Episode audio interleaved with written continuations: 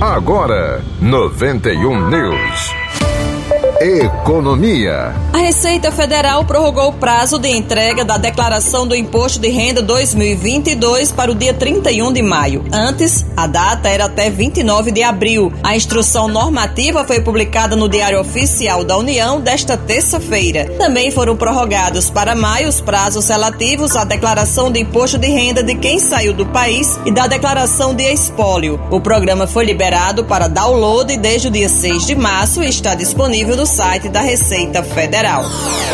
Concurso. A Comissão de Legislação, Justiça e Redação Final da Câmara Municipal de Natal aprovou ontem o projeto de lei número 108/2022, de autoria do Executivo Municipal, que autoriza a realização de concurso público na Casa Legislativa. O texto apresentado acrescenta à Lei das Diretrizes Orçamentárias, a Lei número 7168/2021, a autorização para as admissões decorrentes de concursos públicos para preenchimento de cargos integrantes dos planos de cargos, carreiras e salários da Câmara Municipal de Natal.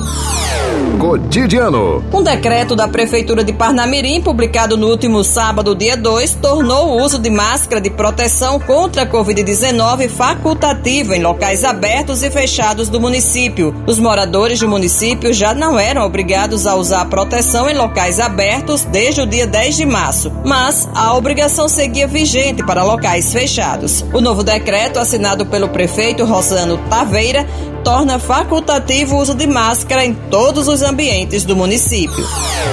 91 News, produção e apresentação Cacildo Medeiros. Próxima edição amanhã às 11 horas. Para você uma boa noite e até amanhã.